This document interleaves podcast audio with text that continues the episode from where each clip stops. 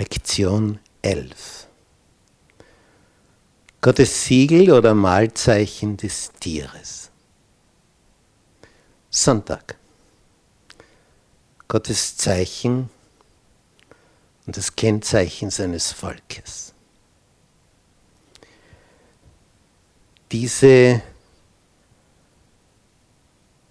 Woche wird eine sein, wo wir in eine Tiefe gehen, die für die Endzeit von enormer Bedeutung ist. Gottes Zeichen als Kennzeichen seines Volkes ist etwas, was nicht tief genug in uns eindringen kann. Wir wissen, als Abraham dieser Fehler passiert ist, indem er auf seine Frau gehört hat, dass sie gemeint hat, naja, wahrscheinlich soll meine Magd ein Kind bekommen, denn ich bin ja schon zu alt, das geht ja nicht mehr. Ergebnis ist Isaak und die weitere Folge ist die Beschneidung, die eingeführt wird. Im Neuen Testament, in der Apostelgeschichte, haben wir nun eine Vielzahl von Versen, wo es darum geht, Beschneidung, nicht Beschneidung. Was ist jetzt?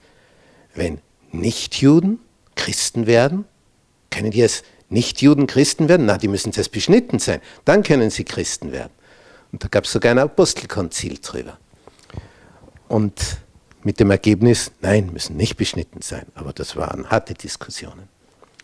Und der Apostel Paulus hat dann drei sehr interessante Verse über diese Thematik, wo man merkt, worauf kommt es an. Weil die Frage war ja immer, ja Beschneidung, nicht Beschneidung. Naja, Beschneidung ist schon ein bisschen besser, oder? Wenn du nicht beschnitten bist, bist dann ein Mensch zweiter Klasse und so. Und dann schreibt er im ersten Korintherbrief, Kapitel 7, Vers 19, beschnitten sein ist nichts. Unbeschnitten sein ist auch nichts. Und die haben genau über das diskutiert. Und Paulus sagt, weder das noch das, sondern Gottes Gebote halten. Also er zeigt auf, wir diskutieren über etwas, das könnt ihr vergessen. Aber um das geht's. Gottes Gebote halten. Und so geht es dann weiter. Im Galaterbrief, Kapitel 5, geht er dann wieder auf diese Thematik ein. Und da sagt er in Vers 6, wieder ähnliche Einleitung, in Christus Jesus gilt weder Beschneidung noch Unbeschnittensein etwas. Ob du Jude bist oder Heide warst vorher, das ist nicht das Thema, sondern der Glaube, der durch die Liebe tätig ist. Da haben wir schon einen zweiten Punkt. Gottes Gebote halten, der Glaube, der durch die Liebe tätig ist. Und diese Thematik geht er dann noch ein drittes Mal an, im Kapitel 6 vom Galaterbrief, Vers 15. Denn in Christus Jesus gilt weder Beschneidung noch Unbeschnittensein etwas, sondern eine neue Kreatur. Gottes Gebote halten, der Glaube, der durch die Liebe tätig ist, eine neue Kreatur. Das sind die Themen. Darüber kann man diskutieren. Beschneidung, vergiss es. So ist es jetzt im Neuen Testament. Und eine Vielzahl von Diskussionen. Also das war ein Thema, das hat man nicht einfach so auf die Seite geschoben. Gesagt, gut, nicht mehr Beschneidung, fertig. Na, da flogen die Fetzen.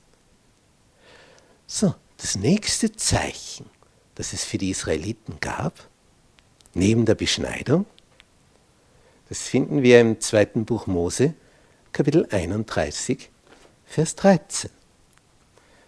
Und dieses Zeichen ist auch von außen fotografierbar.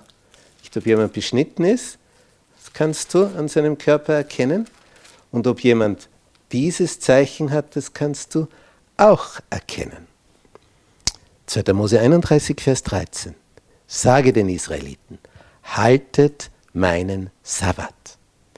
Denn er ist ein Zeichen zwischen mir und euch von Geschlecht zu Geschlecht damit ihr erkennt, dass ich der Herr bin, der euch heiligt. Das sind die zwei Zeichen. Beschneidung abgehakt. Sabbat, zweites Zeichen. So, welche Diskussion haben wir in der Apostelgeschichte im Neuen Testament über Sabbat, Sonntag? Null. Wieso das? Ist doch so viel über Beschneidung. Warum überhaupt keine Diskussion über Sabbat oder Sonntag?